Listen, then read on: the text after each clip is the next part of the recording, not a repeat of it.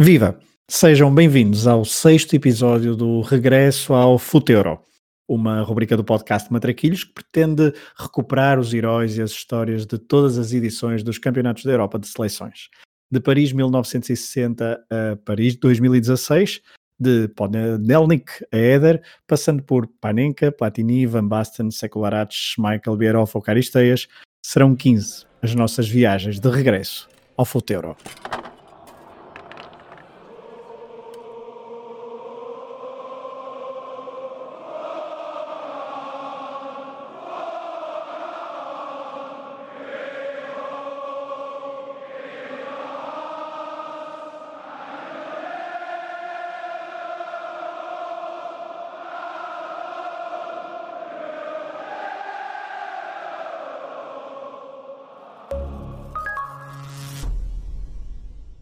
Rui. Olá, Fragoso. Entusiasmado para falar sobre o Euro 80?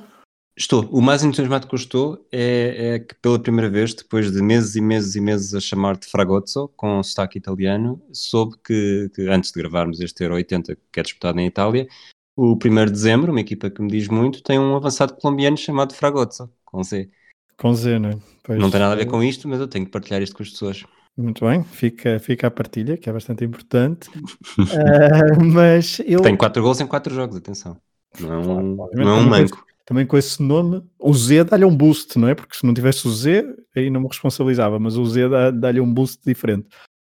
Bom, falemos de Euro 80. Eu não sei eh, quanto a ti, mas eu, depois de olhar para esta edição, que eu tinha poucas uh, referências em relação a ela, eu gostei muito e é aquela que também mais uh, se assemelha uh, ao formato que, que, temos hoje em dia. Sim, eu acho que. Vamos lá ver como é que eu consigo pôr isto em, em palavras. Foi durante a preparação deste europeu que me lembrei que em 2008, numa altura em que só trabalhava ao fim de semana no Record, me pediram para fazer um apanhado de todas as fases finais, uma espécie de especial só para o site, uh, para quando fosse o europeu na, na Suíça e na Áustria. E só lembrei, estive anos e anos e anos sem lembrar disso, e estava a preparar estes episódios sem lembrar disso, e, e por isso que estavas a falar, acho que a única referência que eu conseguiria associar ao Euro 80, e mesmo assim não é automática, é o, a fase final do bis do Rubens na final. É, eu não, eu, eu, essa sim, porque é um avançado de facto com, com características e que fica associado ao, ao bis, mas depois não tem assim muitas mais uh, referências, não, apesar, apesar, de ser relativamente rico em algumas peripécias, como vamos e esperamos falar no, nos próximos minutos. É, é mesmo o. Pronto, a partir do momento em que sabes que foi o Bis do Rubens, sabes quem é que, quem é que ganhou, claro. mas uh, não, é, não é automático saber em que país é que foi organizado, por exemplo. Uh, mesmo a Bélgica na final, raramente me lembro que a Bélgica já foi uma final de uma grande competição. Portanto, foi aqui um bocadinho desbravar eh, muitos caminhos, numa fase final e toda qualificação também, que tem muitos pequenos episódios que são interessantes. Vamos sem demoras a isso. Uh, estamos a falar então da sexta edição do Campeonato da Europa de Seleções, na qual temos então um formato mais semelhante àquele que, que conhecemos. Pela primeira vez, ainda antes da fase de qualificação, a UEFA designou um organizador, que assim esteve dois anos, uh, confortavelmente, a ver as nações a jogarem entre si, tentando chegar à fase final, onde já estava apurada. Fase final essa que teve, então, pela primeira vez, mais do que quatro equipas. Em 1980, o europeu passou a ter oito, divididas por dois grupos de quatro, cada um, quatro equipas, onde o vencedor de cada um dos grupos se apuraria diretamente para, as, uh, para, para a final. Já lá iremos, antes temos de nos debruçar sobre a qualificação, como fazemos nesta, nesta rubrica habitualmente, e também sobre o estado geral do futebol na Europa em 78, em 78, quando começa então a qualificação, e logo após o Mundial Argentino conquistado pelos homens orientados por, por acaso, Menotti. Por acaso, esta, esta qualificação começou antes do Mundial. É, era isso, eu disse isto e depois uh, eu, eu tinha escrito se calhar isto antes de começar a olhar para aquilo e agora lembrava-me de ter visto jogos antes desse Mundial. Mas, é, 24 uh, de maio, é, foi muito, é estranho, não, não assim que vi, é, pronto, não, é, Fica é assim, agora tenho, tenho uma consulta para abandonar, já, já disse o que tinha a dizer. É, mas fica essa, fica essa, essa nota então. Foi, um, foi em 78, mas ainda houve jogos antes do Mundial de 78. O calendário UEFA e o calendário FIFA por esta altura ainda não era aquilo que nós conhecemos hoje em dia, com datas bastante fixas. Um, nesse Mundial de 78, a Argentina bateu a Holanda na final em Buenos Aires, mais uma final perdida para a Holanda, que desta vez não alinhou com Cruyff. A segunda melhor equipa europeia no Mundial Argentino foi a Itália, que ficou em quarto lugar e que foi a nação escolhida pela UEFA para organizar o Euro 80. Alemanha, Áustria e Polónia foram as outras seleções europeias que se apuraram para a segunda fase de grupos do Mundial de 78. Cinco equipas nas oito melhores, um dos grupos com quatro equipas europeias, nessa tal segunda fase de grupos do Mundial de 78. Escócia, França, Hungria, Suécia e Espanha também estiveram no Mundial, mas sem o sucesso das outras que mencionamos há instantes. Nas competições europeias, depois dos domínios holandês e alemão, assistíamos por esta altura ao domínio inglês. De 77 a 82, só equipas inglesas venceram a taça dos campeões europeus. Liverpool, Nottingham Forest e também depois, eh, já depois do europeu, obviamente, o Aston Villa em 1982.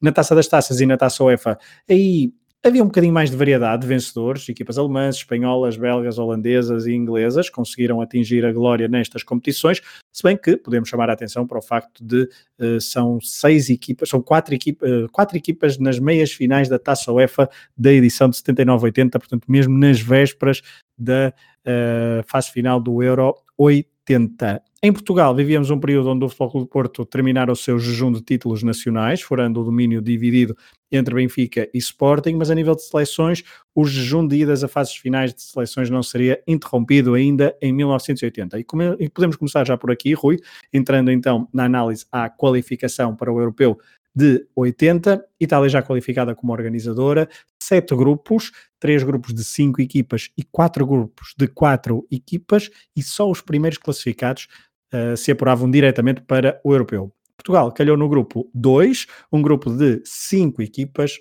com alguns velhos conhecidos. Escócia, com quem havia disputado a fase de qualificação para o Euro 72, com saldo de uma vitória e uma derrota. Bélgica, também adversário na mesma campanha para o Euro 72 e aqui em Portugal não conseguiu bater, um empate e uma derrota por 3-0 na Bélgica. Noruega, adversário na fase de qualificação para o Euro 68, com duas vitórias sobre os nórdicos nessa campanha. E também a Áustria, que só se havia cruzado com Portugal em jogos oficiais na campanha para o, na altura já, longínquo Mundial de 54. Na altura, Portugal perdeu por 9-1 no Prater, em Viena.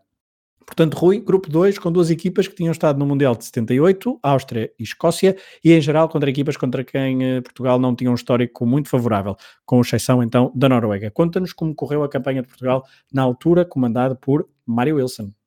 Eu acho que esta campanha acaba por ser o microcosmos perfeito de todas as campanhas de Portugal. Porque todas as campanhas de Portugal até vá, até a, nossa infância, porque não, não foi apurado, andou de máquina de calcular até ao fim e, apesar de não ser apurado, teve uma importância fundamental em quem, em quem chega, ou puramente à vaga, à vaga para a fase final. A Bélgica ganha o grupo com um ponto de vantagem sobre a Áustria e três pontos de vantagem sobre Portugal. Os belgas e os austríacos empataram nos jogos entre si. O apuramento resolveu-se nos restantes seis jogos, onde a Bélgica soma mais três empates, a Áustria soma dois empates e uma derrota, que é precisamente contra Portugal. A 15 de novembro de 78, no Prater, em Viena, Nené marcou primeiro para Portugal, o Walter Schachner empatou para a Áustria e Alberto Fonseca, um defesa nascido na Guiné, que eu confesso nunca tinha ouvido falar, não sei se, não, se estás na mesma não. posição que eu. Estou na mesma posição que tu. Ele resolveu a partida aos 90 minutos e estava tão inspirado que duas semanas depois também ele marcou o único gol da, da vitória sobre a Escócia aos 28. Portugal entrou nas duas últimas jornadas a depender apenas de si para chegar ao apuramento. Cá está a calculadora, até com contas bastante fáceis, mas permitiu a vingança dos austríacos, que venceram 2-1 no Estádio da Luz, e logo aqui já estava tudo por água abaixo. E depois ainda foi a Glasgow sofrer uma derrota pesada contra a Escócia de Kevin Douglas, Steve Archibald e Archie Gamble. Por. Tens aí o resultado do jogo, agora perdi-me completamente. 4-1. Não sei porque eu achava que era 4-1, mas não tinha aqui. Depois, nos dois jogos contra a futura vice-campeã europeia, a Bélgica, já estamos aqui a acrescentar um bocadinho. Portugal importou na luz a um gol, com Verkauteren, que não estaria na fase final do europeu, a dar um primeiro aviso do que faria em 83 no Estádio da Luz na final da Taça UEFA. E na Bélgica perdeu em Bruxelas por 2-0. Nené foi o melhor marcador da campanha portuguesa, com 3 gols. É, Portugal que foi, começou muito bem, mas acabou muito mal uh, com exceção então dos embates contra a Noruega, uh, no, no, no, no, respeito aos últimos jogos realizados. Uh, vamos avançar na qualificação, Rui, porque temos, um, temos grupos. Houve, houve, houve, reformulando, houve equipas que passearam nesta fase de qualificação, Sim. houve alguns grupos muito equilibrados e houve uma grande surpresa. Acho que poderemos resumir assim uh, de forma muito global. E podemos começar então pelo grupo 1, já avançamos obviamente o grupo 2 que foi o de Portugal, mas no grupo 1 temos três uh, equipas das ilhas, uma nórdica e outra do leste europeu. Como é que, quem é que passeou neste grupo, Rui?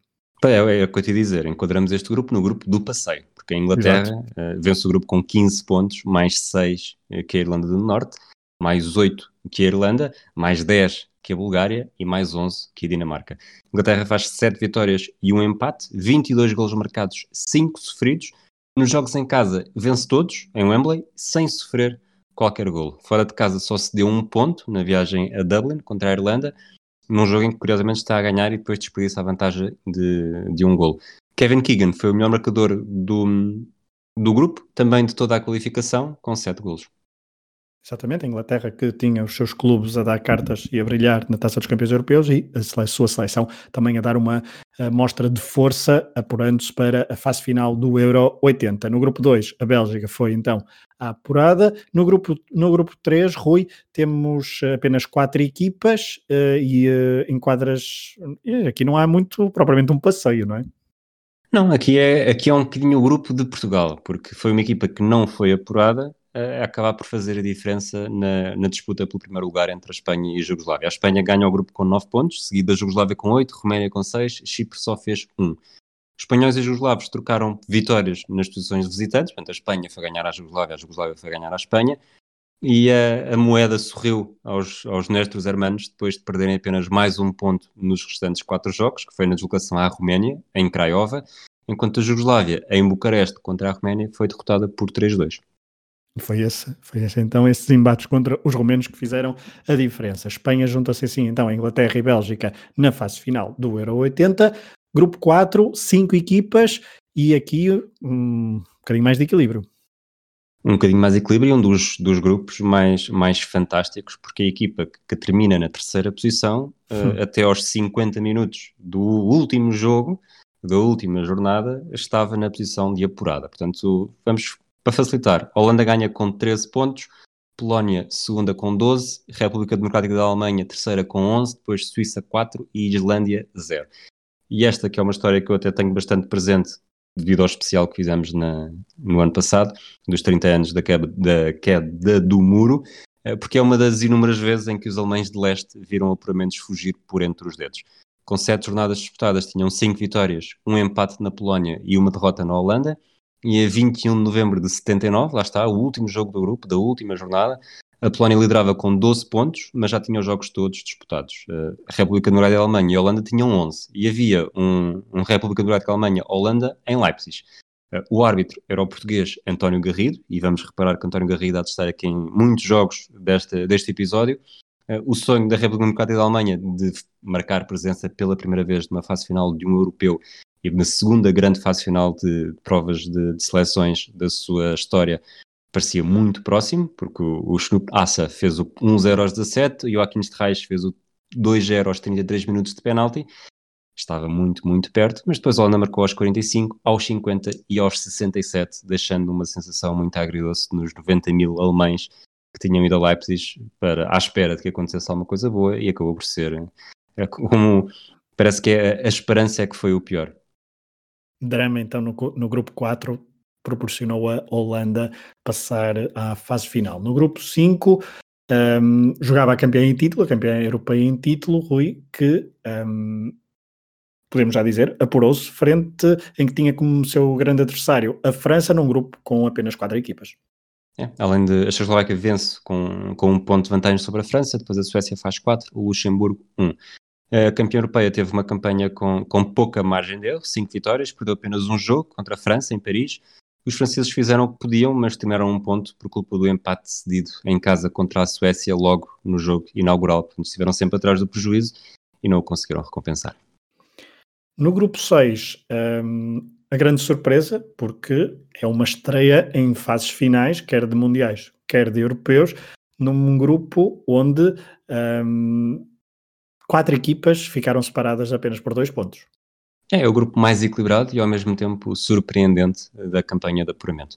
As quatro equipas somaram duas derrotas, todas elas, e acabaram separadas, como disseste, por apenas dois pontos. Todos os jogos importaram, não houve jogo que foi só para cumprir calendário, e no final as quatro seleções ficaram a pensar no que podia ter sido. A União Soviética fica em último lugar com cinco pontos, com apenas uma vitória e com uma diferença de golos negativa, mas tudo poderia ser diferente se tivesse derrotado a Grécia em Atenas, na, em Atenas na penúltima jornada, num jogo que é apitado por António Garrido. A Finlândia também ficou a pensar no que poderia ter feito. A Finlândia termina com 6 a 1 ponto da Grécia, uma vez que está nos dois últimos jogos do grupo, mas faz apenas um ponto. Perde na Hungria e empata na União Soviética. A Grécia acabou então por fazer história e recordará para sempre, além do 1-0 à União Soviética, o 8-1 à Finlândia, que garantiu desde logo uma enorme vantagem em caso de igualdade pontual porque nesta altura o primeiro critério de desempate era a diferença de golos em todos os jogos do grupo, portanto logo este 8-1 foi, foi mais do que os golos que a União Soviética marcou em todas as, em todas as seis, em todos os seis jogos.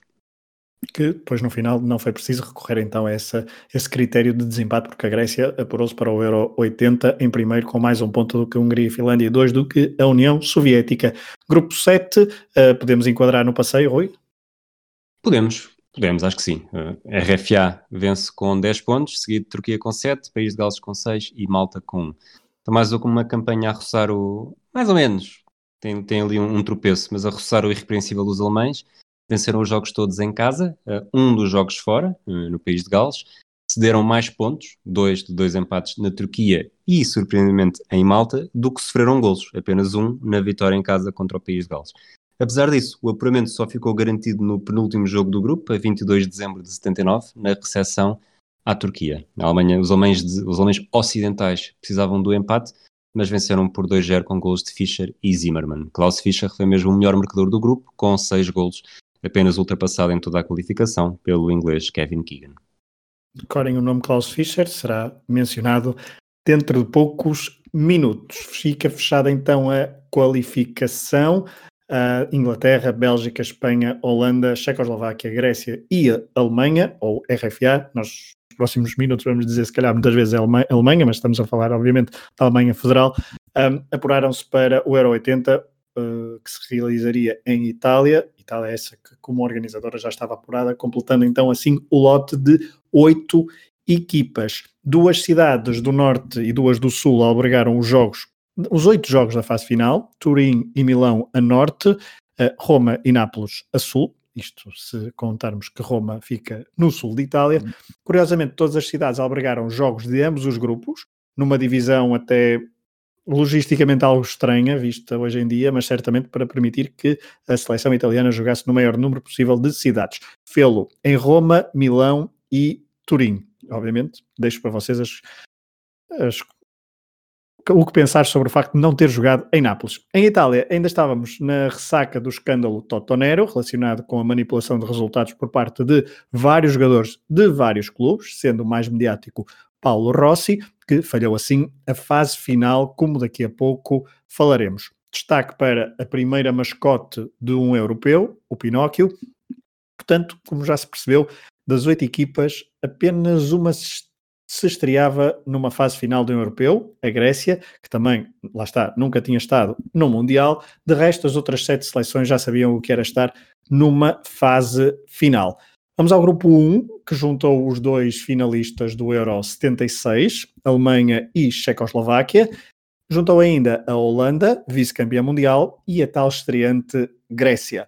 A RFA que tinha um novo selecionador, Jupp Derval, que substituiu Helmut Schoen após o Mundial de 78. Schoen, que, está, que esteve ao comando da seleção desde 1964 até 1978, tinha, foi uh, campeão mundial por uma vez, campeão europeu em 72, vice-campeão mundial em 66 e vice-campeão europeu em 76. Era uma Alemanha relativamente rejuvenescida. Sepp Maier, Bertie Vogt, Heinz Floha, Beckenbauer, Dieter Müller, uh, Schwarzenbeck ou Uliona são nomes do passado para esta fase final de de 1980. Por outro lado, temos as primeiras presenças em fases finais de Harald Schumacher, Bernd Schuster, Lothar Matthaus, Karl-Heinz Forster, uh, Uli Stilich, Felix Magath entre outros, obviamente. A média de idades é de 24 anos e meio. Romaniga repetia, uh, claro, a convocatória de 78 e por falar em repetições, só três dos 22 convocados para o Euro 80 tinham estado no Euro 76. Isto para sublinhar a dita renovação geracional. Por falar em esses três jogadores, podemos dizê-los, são Dietz, Kaltz e Bonhoff. Alemanha, o RFA, dos 22... Tu disseste Kaltz, depois calaste, não sei se era uma piada, se não... Não, não, eu não tenho... Dietz, Kaltz? Dietz, Kaltz e Bonhoff. É, okay. Ficava bem, mas eu não tenho, não tenho continuar, siga, siga, siga siga. Uh, dos 22 jogadores, então, só apenas dois jogavam fora da Alemanha, ambos em Espanha, Bonoff no Valência e Stilica no Real Madrid. Destaque também para os nove clubes alemães representados. Hamburgo e Colónia com quatro jogadores, Stuttgart com três, Bayern Munique, uh, Borussia de Dortmund e Borussia de Mönchengladbach, todos com dois jogadores, e depois apenas com um jogador cada, o Fortuna Düsseldorf, Duisburgo e o Kaiserslautern. Um, o avançado Klaus Fischer, cá está ele, estava lesionado e foi substituído por Orns Rubas, 29 anos. Isto depois o, o, o, Rui vai dizer os nomes muito melhor em alemão, mas uh, fica então este nome de Klaus Fischer substituído por Rubas, 29 anos, avançado do Hamburgo e conhecido como a cabeça da besta. Daqui a pouco vão uh, perceber porque é que já o estamos a destacar com alguma uh, notoriedade. Vamos avançar para a Checoslováquia, um, que tem um selecionador com um nome bem conhecido do futebol português, Josef Venglos, que, na altura, ainda não tinha treinado nenhum clube em Portugal, mas que eu viria a fazer depois, uh, três anos depois, Sporting, entre 1983 e 1984. Equipa com 22 jogadores, média de idades relativamente alta, quase 28 anos. Oito clubes forneceram jogadores e oito clubes, todos checoslovacos, mas com destaque uh, impressionante para o Dukla de Praga, que teve oito jogadores selecionados neste lote de 22. Dukla de Praga foi o dominador do futebol checoslovaco no final dos anos 50 e início dos anos 60 e depois só viria a ser campeão em 77, 79 e 82. Lá está, com muita desta geração que forneceu jogadores da uh, Checoslováquia do Euro 80. Destacamos o guarda-redes Netolica, de quem falaremos daqui a pouco, e os três homens de ataque, Gajduzek, Neoda e Vijek. O herói de 76, António Panenka, continua uh, presente na convocatória, agora com 31 anos, mas um dos indiscutíveis desta seleção. Foram 10 os jogadores convocados para o Euro 80, que foram campeões europeus em 76, portanto, alguma, uh, algum rejuvenescimento, mas não totalmente. Avançando para a Holanda, estamos a falar da sua segunda participação de sempre no europeu, outra vez depois de perder uma final de um Mundial. Um, Ernest Appel orientou os holandeses no Mundial Argentino, mas saiu. Uh, desta vez quem levou a seleção europeu em Itália de 80 foi um holandês, de seu nome Jan Zwart Cruz, uh, um nome relativamente desconhecido. Muito bom. 27, uh, obrigado. 27 anos de média de idades, PSV com seis jogadores, foi o clube que mais serviu a seleção holandesa para este torneio. Destaque para os homens da frente, irmãos René e Willy van der Kerkhoff. O Ajax, para ter uma noção, por exemplo, por esta altura, só teve um jogador convocado, o guarda-redes titular Pete Schrivers. Será que é assim? Não sei. Uh, isto hoje, hoje, hoje o programa deixa, vai ser Deixa-me um dizer que o teu, o teu sotaque para, para nomes germânicos e holandeses pode não ser o best, mas também não é o Horst. Ui. Uh, ok. Quatro jogadores jogavam fora da Holanda, com destaque para Ariane, médio do Anderlecht. Houve também uma, uma renovação na seleção holandesa. Apenas seis jogadores que estiveram em 80 tinham estado no torneio jugoslavo em 76, quatro anos antes. E metade dos jogadores de 1980 estiveram apenas, portanto, apenas metade estiveram no Argentina 78, onde a Holanda chegou à final do Mundial. Por fim, a Grécia, estreia total, como já dissemos, selecionador Alquetas Panagoulias, homem que viria a liderar os gregos no Mundial 94 e até ao Mundial 94, até ao Mundial 94 não, porque há, há interrupção. Um, no Mundial 94, curiosamente, que é a estreia em Mundiais uh, dos, uh, dos gregos, uh, Panagoulias é natural de Salónica, todos os 22 jogadores jogavam na Grécia, 5 do PAOK, 4 do AEK e uh, também quatro do Panathinaikos, três do Olympiacos, três também do Aris, uh, três do Olympiacos, assim é que é, e depois Aris Salónica, Panionios, Ofi e Iráclis forneceram um jogador cada. Destaque para um homem, Nikos Anastopoulos, o avançado do Panionios em 1980 marcou então neste Euro o primeiro gol de sempre da Grécia numa fase final, ele que em 1986 até chegou a jogar na Série A ao serviço do Avelino. Outro destaque é uma ausência, Vasilis Atsipanagis, e, eh, e, agora vou fazer uma pausa e vou dizer outra vez o nome do jogador: Vassilis Atsipanagis. Diz-vos alguma coisa? Pois, talvez uh, o melhor jogador de sempre, do qual raramente ouvimos falar. A Federação Grega elegeu como melhor jogador grego de todos os tempos em 2008.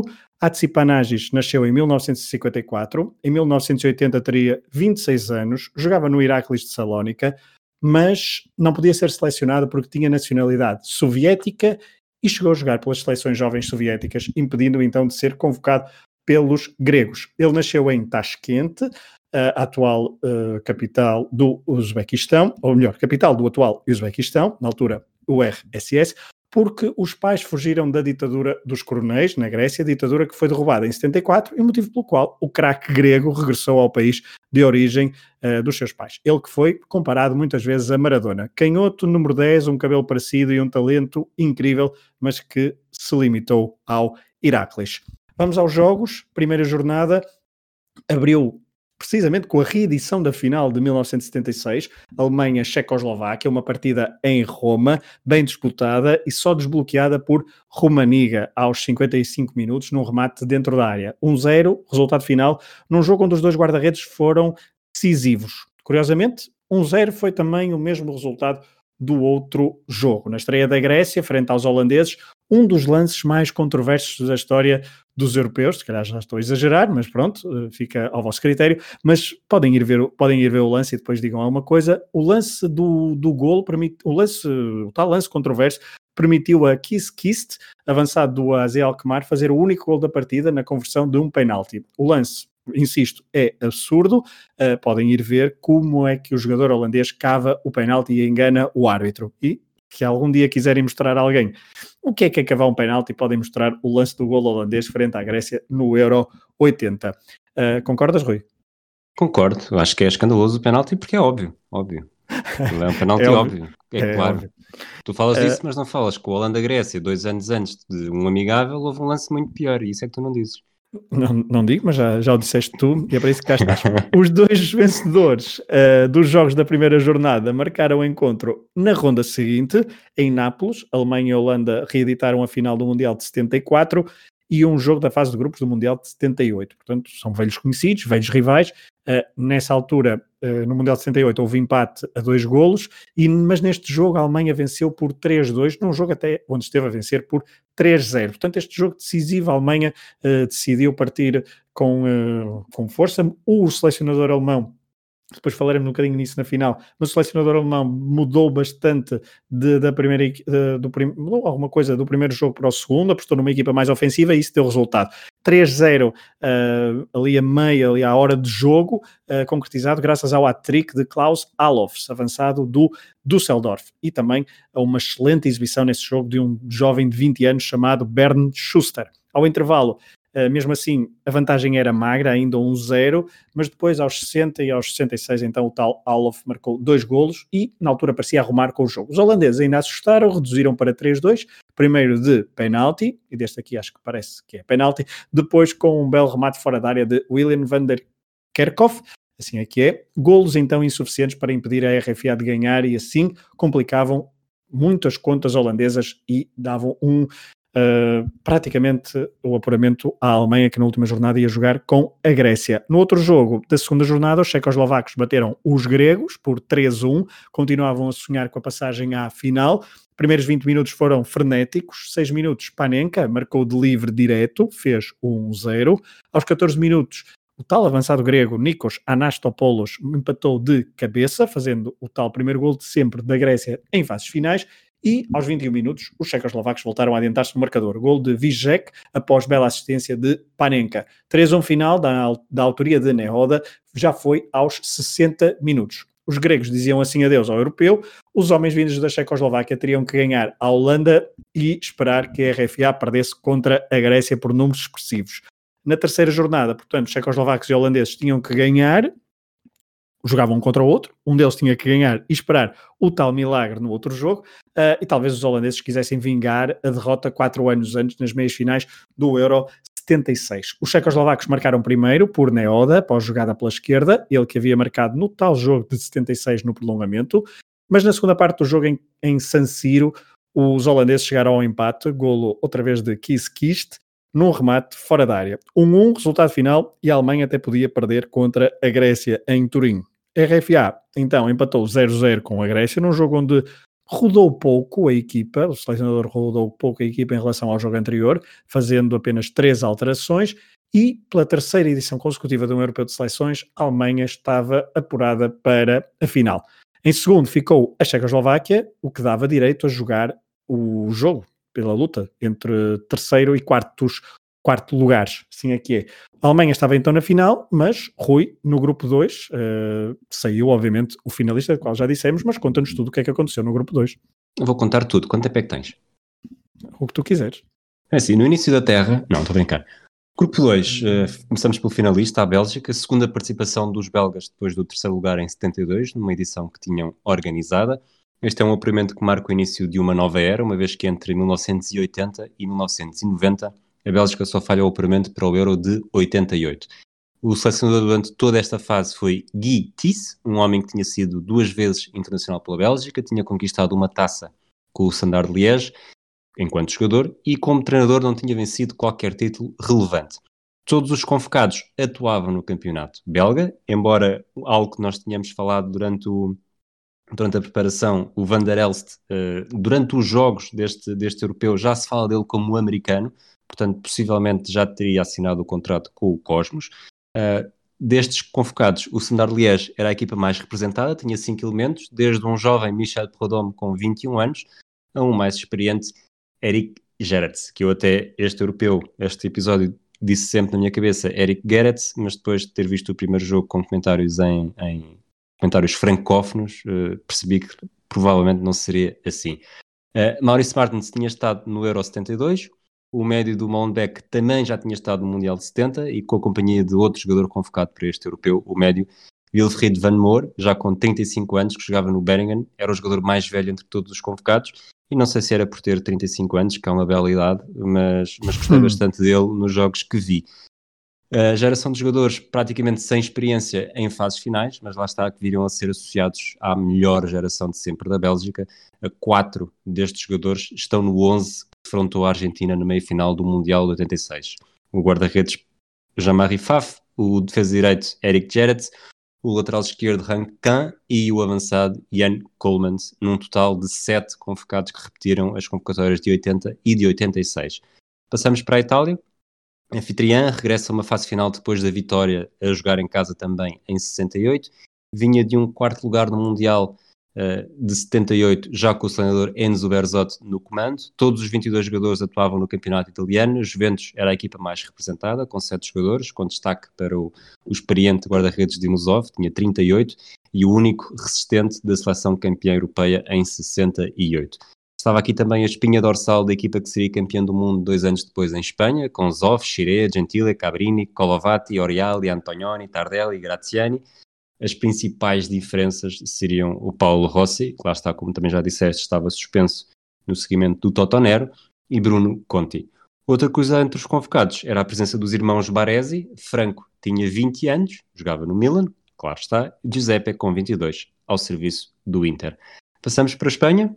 Primeira presença na fase final de um europeu desde o título em 64, conquistado a jogar em casa. Orientados pela velha glória do Barcelona, lá diz lá o Kubala, apareceram como equipa onde todos os jogadores convocados atuavam no Campeonato Espanhol. O Barcelona era a equipa mais representada com cinco jogadores, mas também havia em destaque a Real Sociedade, com quatro, a equipa que ia partir para um bicampeonato histórico depois desta, deste europeu. Real Madrid e Sporting Gijón tinham três, Atlético Bilbao, Betis e Valência tinham dois, e o Espanhol de Barcelona tinha um. A Espanha ia organizar o Mundial em 82, tinha estado no Mundial 78 e uma parte desta geração seria finalista no Euro 84. Havia Arconada e Santilhana, dois jogadores que estariam também na, fase, na, na, final de Paris em 84, na final do Euro 84, aliás, e também um médio de 29 anos chamado Vicente Del Bosque, que atuou durante 53 minutos naquela que foi a sua única grande fase final da carreira. Por último, a Inglaterra regressava um europeu desde 68 e a uma grande competição desde o Mundial de 70, portanto uma seca de 10 anos, era orientada por Ron Greenwood, treinador que tinha estado 13 anos no West Ham, numa experiência coroada com uma taça de Inglaterra em 64 e uma taça das taças em 65, portanto sucedendo ao Sporting, é a única seleção do grupo onde os jogadores não atuavam todos no campeonato local. Havia dois a jogar na Alemanha. Kevin Keegan estava no Hamburgo desde 77, ano em que venceu uma taça dos campeões europeus com o Liverpool. E estava nesta altura com duas bolas de ouro consecutivas no currículo, em 78 e em 79. O outro jogador a atuar na Alemanha era o avançado Tony Woodcock, já com uma temporada ao serviço do Colónia. O Liverpool era a equipa com mais jogadores, com seis, com destaque para o duradouro guarda-redes Ray Clemens, que esteve no Liverpool entre 67 e 81, partindo depois para mais sete temporadas no Tottenham e que morreu recentemente, a 15 de novembro. O bicampeão europeu Nottingham Forest dava três jogadores, Peter Shilton, Viv Anderson e Gary Birtles. Poderiam ter sido quatro, não tivesse Trevor Francis sofrido uma lesão grave no tendão daqueles. Em relação aos jogos, o grupo começou com o pé esquerdo, no empate entre a Bélgica e a Inglaterra a um golo em Turim, que se disputou um dia depois de 36 adeptos ingleses terem sido detidos pela polícia italiana. E agora, durante o jogo, o gol do empate da Bélgica foi o rastilho para novos problemas dentro do estádio.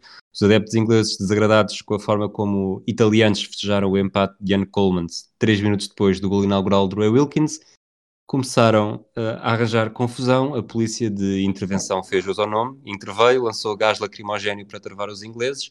Os jogadores ficaram com dificuldades para ver, sobretudo o guarda-redes Ray Clemens, que teve de ser assistido no banco de suplentes, e o árbitro decidiu suspender o jogo durante 5 minutos. O selecionador inglês não achou piada nenhuma e no final disse: Estou envergonhado, são idiotas e não queremos ter nada a ver com eles. Gostava que fossem todos colocados num barco e largados no oceano. Kevin Keegan, a grande estrela da equipa, dizia que 95% dos adeptos eram bons, mas os restantes eram um grupo de bêbados. Margaret Thatcher estava em Veneza durante, este, durante esta fase final, durante este jogo, e também comentou, dizendo que os adeptos ingleses devem ser embaixadores sempre que estão no estrangeiro e que este momento foi uma desgraça e um dia negro para a história do futebol inglês. A UEFA chegou a considerar penalizar desportivamente os ingleses, mas limitou-se a uma multa de 8 mil libras. O jogo acabou empatado a um golo, apesar de a Bélgica ter sido beneficiada, porque há um, um lance, um golo anulado uh, à Inglaterra por pertence fora de jogo, que sinceramente não pareceu nada, nem, nem em direto, nem na repetição.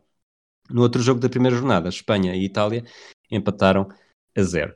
Vamos continuar a contar esta história, sobretudo do ponto de vista da Bélgica, a equipa que terminou o grupo na primeira posição. Na segunda jornada, derrota a Espanha por 2-1 em San Siro, com apenas 11 mil adeptos nas bancadas, e no jogo em que Del Bosque foi mesmo utilizado, entrando durante a primeira parte para substituir um colega por lesão. Neste jogo, vitória por 2-1, e o que é que aqui começa a ser o denominador comum?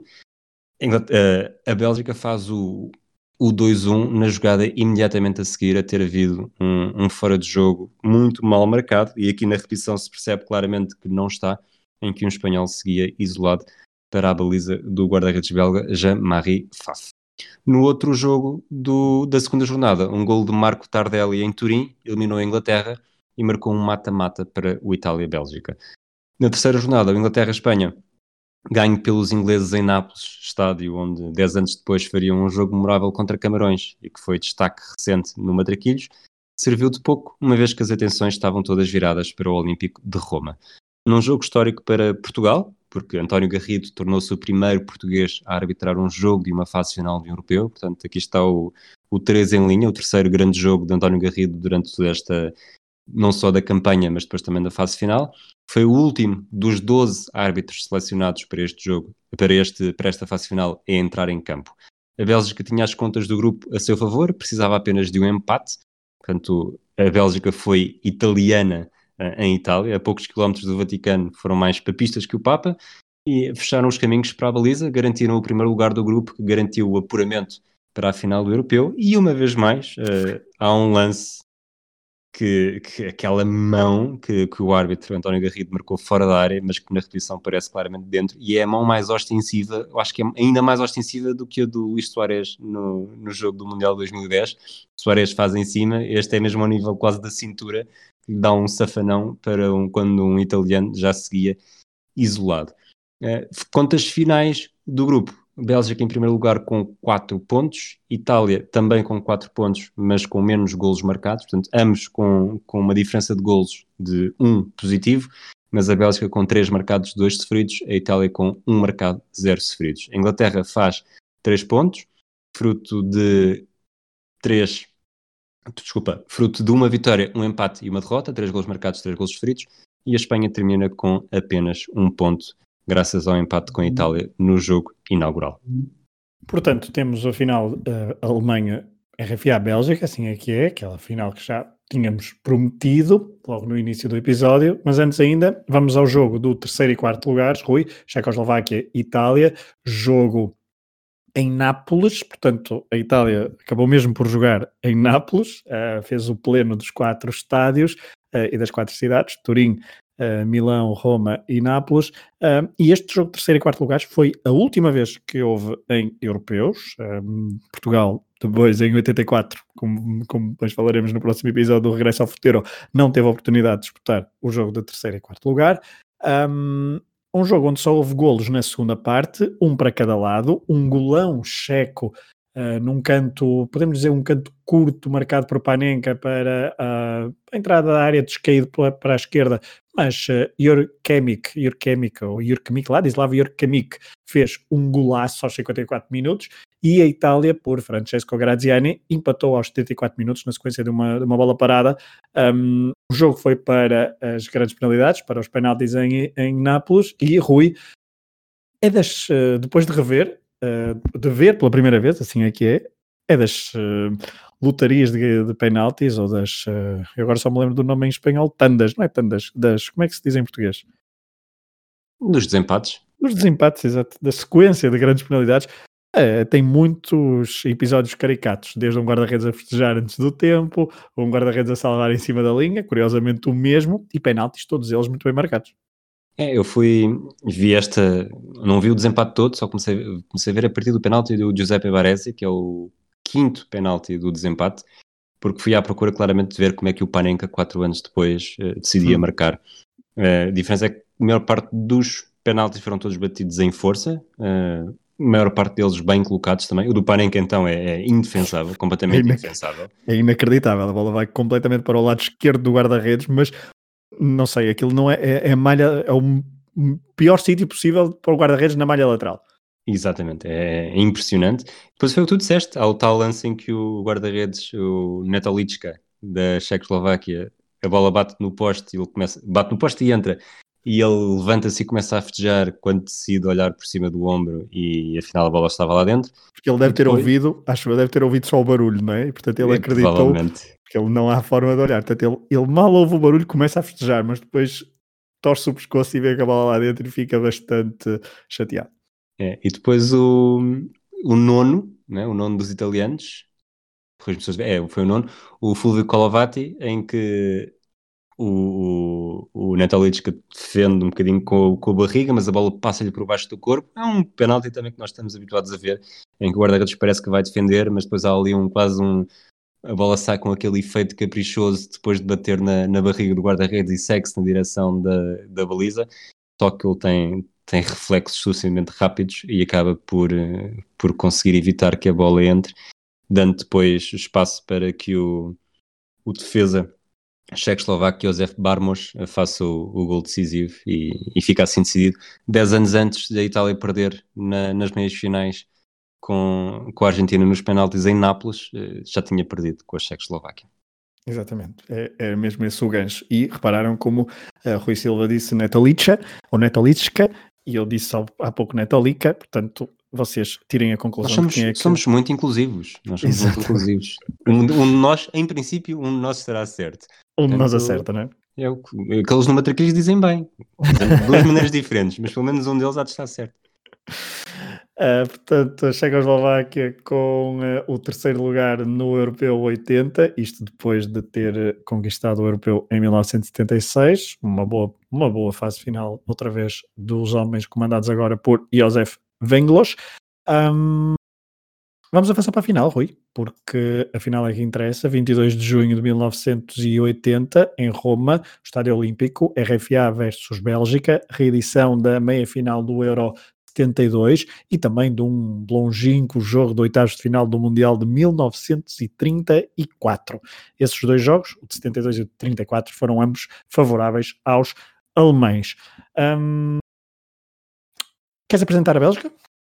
Muito rapidamente? Ou okay. uh, vamos falar só muito rapidamente para depois falarmos, sim, sim, eu apresento claro. um bocadinho da, da, Alemanha e depois falamos um bocadinho do jogo.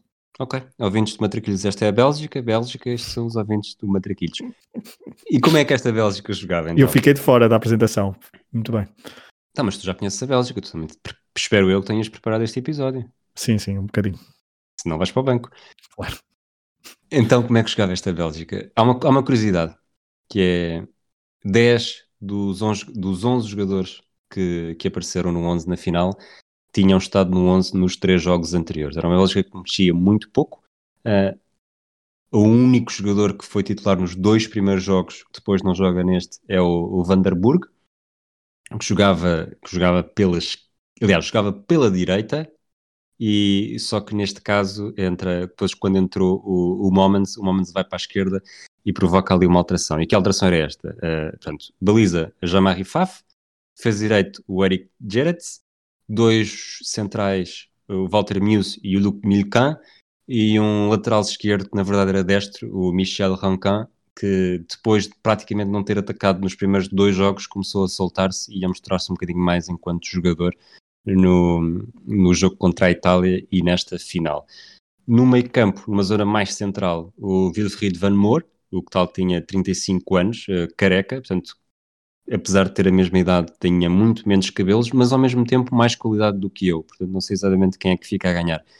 Ele era o grande, talvez o principal organizador do jogo, mais qualidade, jogava sobretudo pela meia direita, uh, numa posição mais fixa ali no meio campo, o René van der Eycken, que acaba por, ter, por estar ligado a este jogo também, tem camisola número 7, uh, eh, pela direita, mas os, os, os dois jogadores que jogavam pelos lados neste meio campo em qualquer jogo, independentemente dos intérpretes, eram quase eram, eram ambos muito recuados e se o, se o Rancan, o lateral esquerdo, praticamente não subia, o Eric Gerrard sobe bastante e até está relacionado com alguns golos, tanto que chega a marcar à Espanha numa excelente jogada.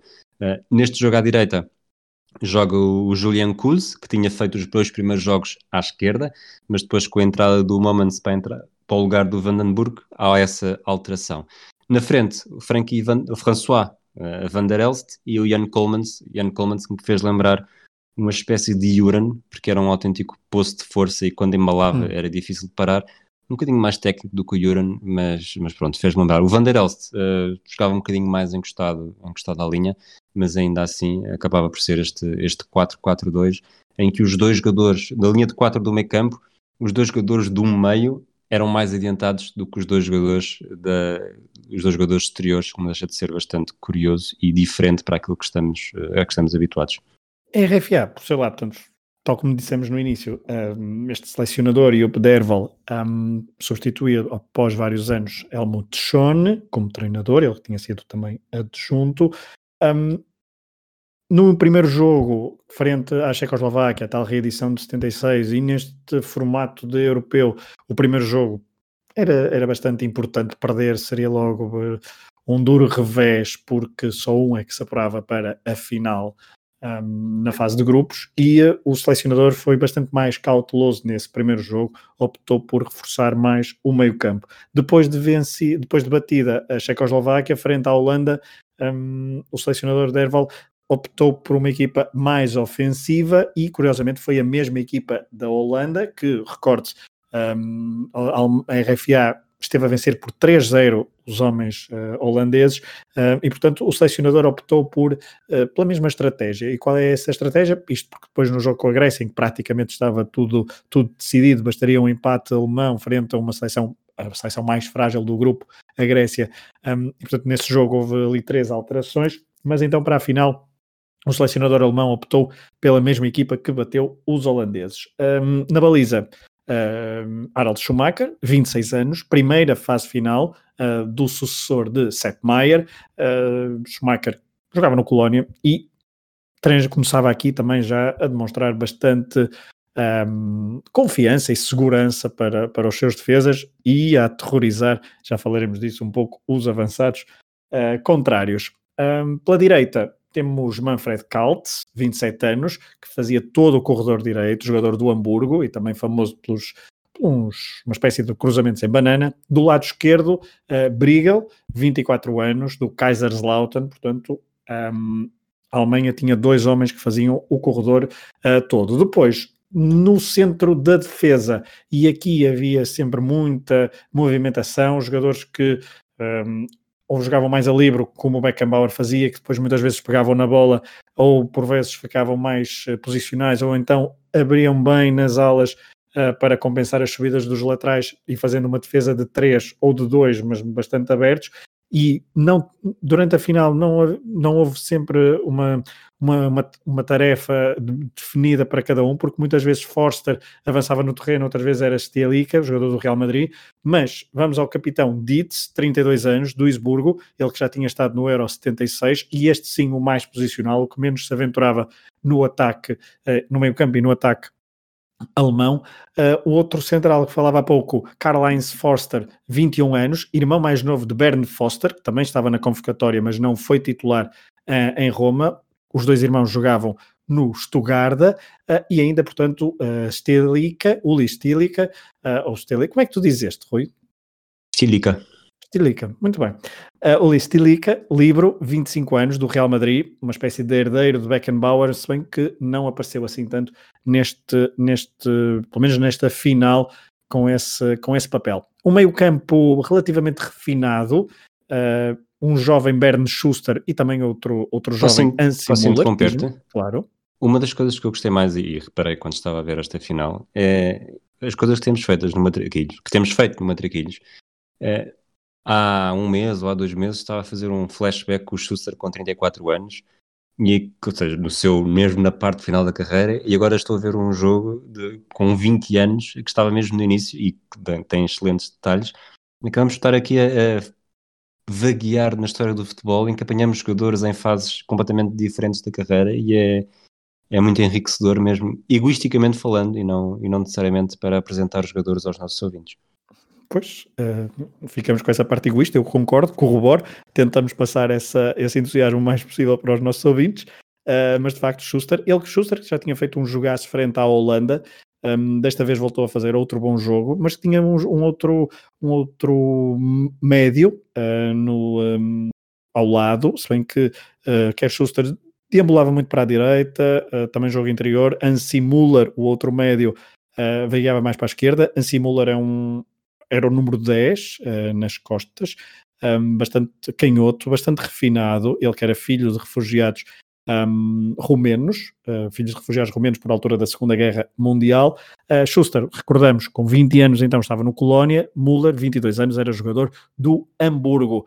O ataque, lá está, um ataque reforçado, com Rumaniga, 24 anos, do Bayern Munique, e Alofs, o tal do Attrick Holanda, que foi o jogador que, que eu gostei mais no sentido em que não, não, para o qual eu não tinha grandes expectativas nem conhecimento e gostei muito de, de Alofs nesta final, bastante móvel, um, quer Romaniga e quer Alofs muito móveis no ataque. Quem era mais fixo era o tal Rubas, uh, que só não foi titular na primeira jornada, frente à Checoslováquia, depois foi titular com a Alemanha, com a Holanda, assim é que é, depois com a Grécia e também com a Bélgica na final.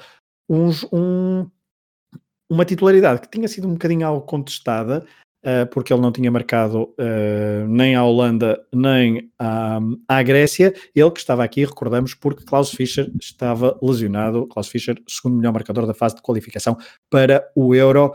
Um, Euro 80, assim é que é. Stilica organizava então o jogo pelo meio, Müller o tal Canhoto e Schuster eram os mais criativos, Brigal e Caltz então com bola, extremos profundos, uh, Foster e Dister bastante atentos, uh, percebe, percebendo, tentando sempre perceber as compensações dos laterais ao longo do, do encontro. E uh, referimos então Rubas mais fixo na frente, Alofs e Romaniga, muito, muita mobilidade e são estes os tópicos fundamentais de uma seleção da RFA que, Rui, chegou rapidamente ao golo, logo aos 10 minutos, mas foi um golo uh, no meio de dois ou três contra-ataques bastante venenosos por parte da Bélgica. Sabes que hum, estavas a falar deste, deste 11 da Alemanha antes de responder à tua pergunta, o António Variações fez uma, fez uma, uma música a pensar neste avançado alemão. Começam a nascer as rubas. Desculpa, foi mais forte do que eu, mas cada vez que dizias rubas estava a lembrar da, da voz da Manuela Azevedo, na verdade. Mas a Bélgica tinha uma. Eu, eu espera, espera. Eu vou, eu vou guardar este bocado, porque tu estavas a falar e lembrei-me da voz da Manuela Azevedo. Pá, eu não, não, não sei, não, eu quem é, eu sei, eu sei que não é isso, mas esta música. É, mas eu, eu vou tirar música na voz da Manuela Azevedo. Eu vou, eu vou tirar o contexto todo e vou ficar só com aquela frase, mas força aí. Vocês são, são um clã tramado. a Bélgica tinha, um, tinha um. Tu dizes que, estava, que, foi, que foi perigosa no contra-ataque. Uma das características que a Bélgica demonstrou muito nos, nos jogos da fase grupos foi o, a subida rápida quando a equipa contrária estava a atacar para, para o fora de jogo. Há inúmeros, inúmeros lances de fora de jogo, tanto que dois dos lances que nós falámos uh, da fase de grupos em que a Bélgica foi beneficiada foi de fora de jogo assinalados aos adversários eh, sendo que estes dois específicos não pareceram bem assinalados, mas de facto a, a defesa subia bastante rápido e apanhava-os muito bem. Não era uma equipa que jogava brilhantemente em ataque continuado, uh, talvez por não jogar com muitos, como os tais, os tais dois médios uh, que jogavam pelos, pelas alas não eram provavelmente muito ofensivos. Uh, o Van Moor tinha muita qualidade, mas depois era muito, dependia muito, sobretudo, das, das arrancadas do Ian Coleman, e aí sim, cada vez que ele começava, não, era, não estava ao nível do, do Rude Gullit nos seus tempos áureos, mas era uma equipa que conseguia fazer algum, provocar algum, alguns calafrios. Tu falas nestes, eu sinceramente a ver o jogo não me pareceu necessariamente que a Bélgica estava a ser perigosa, até porque o, o gol do Rubas, desde o início, mostra logo que isto também é difícil porque quando estás a ver o jogo já sabendo o que é que vai acontecer, vês logo com outro, com outro padrão mas foi um. Acho que a Alemanha acaba por estar melhor em todo o jogo e lá está, demonstrou desde o início. Sim, indo só ainda à primeira parte, eu acho que sim, eu acho que há aí dois ou três, duas ou três tentativas da Bélgica ainda logo no início a provar a forma como iam jogar e a causar alguns calafrios, enquanto que a Alemanha não causou assim tanto perigo, mas depois quando causa o primeiro, quando, quando marca o gol aos 10 minutos, uh, Portanto, quando chega com mais perigo à área, falo logo com eficácia. É uma belíssima jogada pelo meio, eh, uma combinação, uma tabelinha entre Schuster e Alofs. Eh, Schuster depois recebeu de Alofs e descobriu Rubas. Um, e Rubas, com um bom gesto técnico de, de peito, uh, é, é, mesmo muito bom esta, a forma como ele de peito se desfez do defesa belga, provou que não era de longe apenas um pinheiro. Foi um belo remate fora da área, bom gol, apesar de uh, Jean-Marie Faf uh, poderia ter feito algo mais. A bola é relativamente traiçoeira, bate ali um bocadinho à frente, mas uh, fica a sensação de, de que o um, guarda-redes belga poderia ter feito mais. A partir daqui, Rui, acho que até ao final da primeira parte a tónica é sempre, é sempre a mesma. É uma Alemanha a controlar, às vezes o jogo até fica bastante parado, bastante uh, tranquilo, mas uh, temos sempre um controlo absoluto do jogo do, dos, uh, dos alemães e a Bélgica a lutar bastante para encontrar e para ter alguma alguma criatividade, apesar de não abusar tanto da criatividade e mais da, e mais da, da transpiração para chegar à baliza de Schumacher. Há aquele lance que eu, te, que eu te falei assim que o vi, porque parecia. Sim, claro. Foi logo, e foi logo a seguir ao gol do ao 1-0, em que há uma perda de bola na Alemanha no, ainda no meio campo defensivo. O, o Van der Elst uh, isola-se pelo lado direito e o Schumacher tem uma saída quase kamikaze em que não, não toca no Van der Elst, mas claramente percebe-se que lhe provocou medo, tanto que o Van der Elst tem um remate completamente torto e eu acho que ele estava quase puxar para o lado que o Schumacher seguia, seguia sozinho e depois ele ficava completamente isolado e já sem guarda-redes. Mas acho que o Van der Elst teve medo de ser Batiston ainda antes de existir Batiston. Fica, fica para, outra, para outra rubrica do podcast Matraquilhos esse, esse lance que todos, que todos conhecem. Um, depois desse, conhecem? Não conhecem? Mundial 82, RFA, Exato. França. França, Batiston, meu Deus, que medo. Um, depois, então, o tal domínio alemão, Uh, os belgas tentavam muitas vezes com bolas bombeadas, uh, só recordo ali aos 32 minutos de jogo uma, a Bélgica a tentar uma jogada mais elaborada, mas a bola até é defendida facilmente por, por Schumacher. No minuto seguinte, Jean-Marie Faf faz uma defesa, talvez a defesa da, da noite, após uma bela jogada uh, individual por parte de Alofs pela zona uh, central, uh, mas no fundo Rui é uma primeira parte de domínio alemão, não muito intenso, muito territorial, mas sempre o ascendente alemão na partida. Citando Gary Lineker 10 anos antes, o futebol ia ser 11 contra 11 e no final percebia-se quem, é que, quem é que estava muito mais perto do triunfo. É, esteve mais perto do triunfo, mas não deixou de sofrer por isso. Depois do intervalo, na segunda parte, um, há uma contrariedade para, para os alemães, a lesão de Briegel, o homem que fazia o corredor esquerdo, foi logo no início da segunda parte, ele ainda andou ali a que não é, desculpa, que não é genro do Carlos Pereira, presidente do Marítimo. Exato. É, outro, é outro Briegel. Exato, e que não marca autogolos um, nas antas.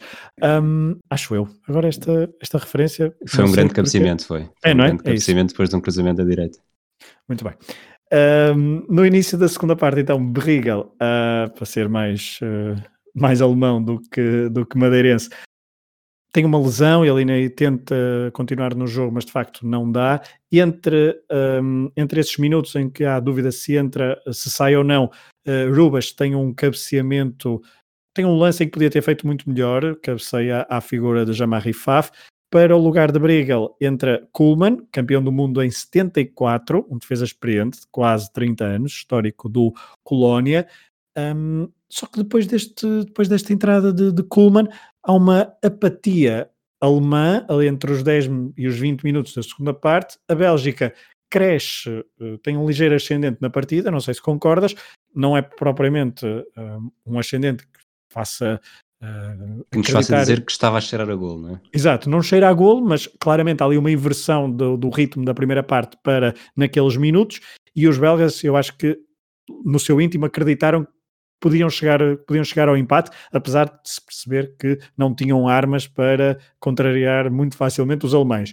Mas a verdade é que esta, esta apatia alemã e uma crença maior por parte dos belgas tem, tem o seu resultado. E uh, outra vez, não sei se queres dizer antes alguma coisa uh, do que este lance, mas aos 72 minutos vamos ter que falar outra vez de arbitragens duvidosas a favor da Bélgica.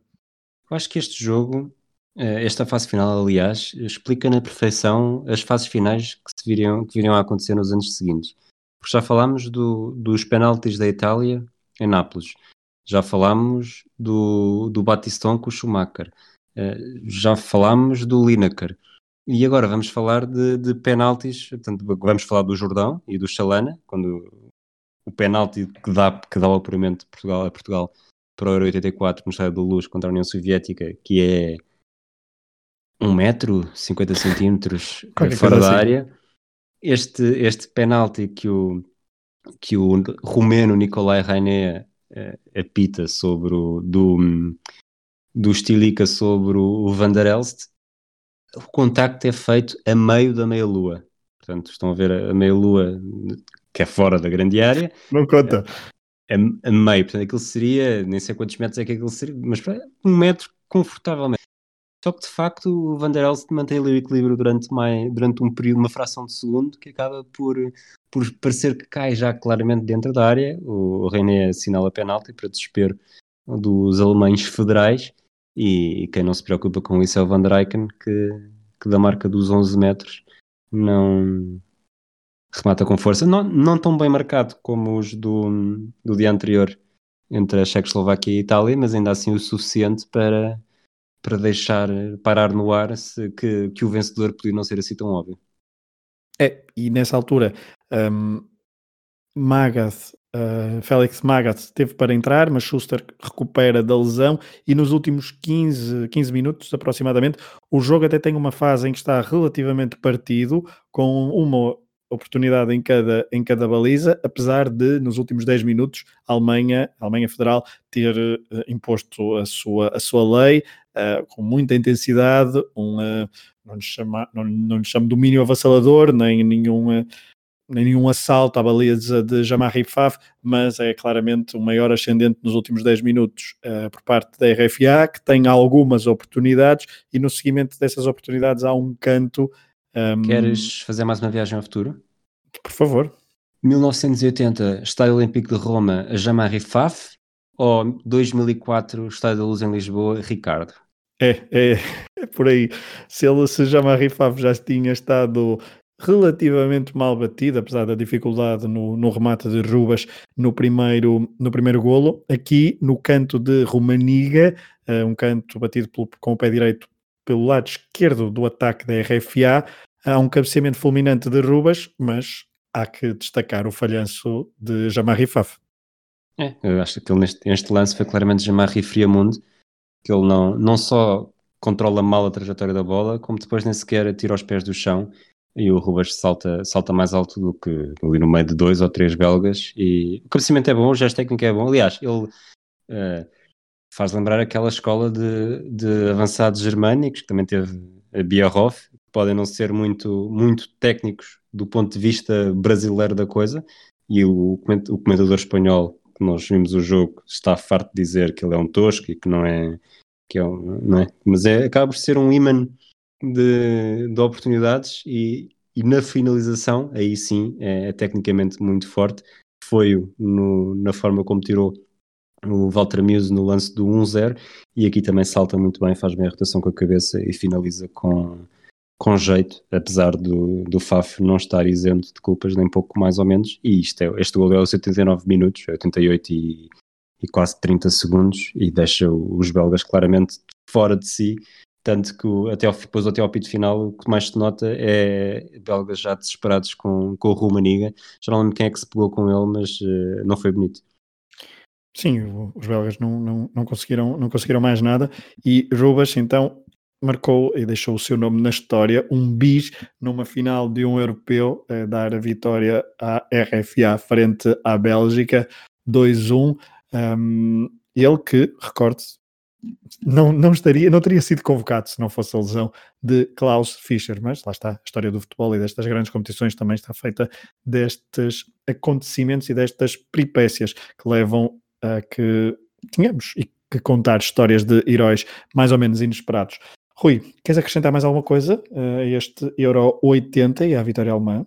O Ross Rubens termina a carreira internacional com seis golos. Portanto, um terço dos gols que faz foram no, numa final do Europeu. Acho que está tudo dito. e, e, com isto, acho que é de facto a síntese perfeita para perceber a importância de alguém que, se calhar, não é o primeiro nome de avançado alemão que nos vem à cabeça, mas que história e importância na, na, na página do futebol alemão uh, tem de certeza. Ponto final, então, neste, neste sexto episódio do Regresso ao Futuro, a rubrica do podcast Matraquilhos que faz a viagem pelos, pela história das, das fases finais dos europeus. Já estamos na década de 80 uh, e, no próximo, e no próximo episódio. No próximo então, não posso vir. Não podes? Logo, logo quando Portugal. O quê? Não me pois, digas que vais. Vai, vai-me calhar a França?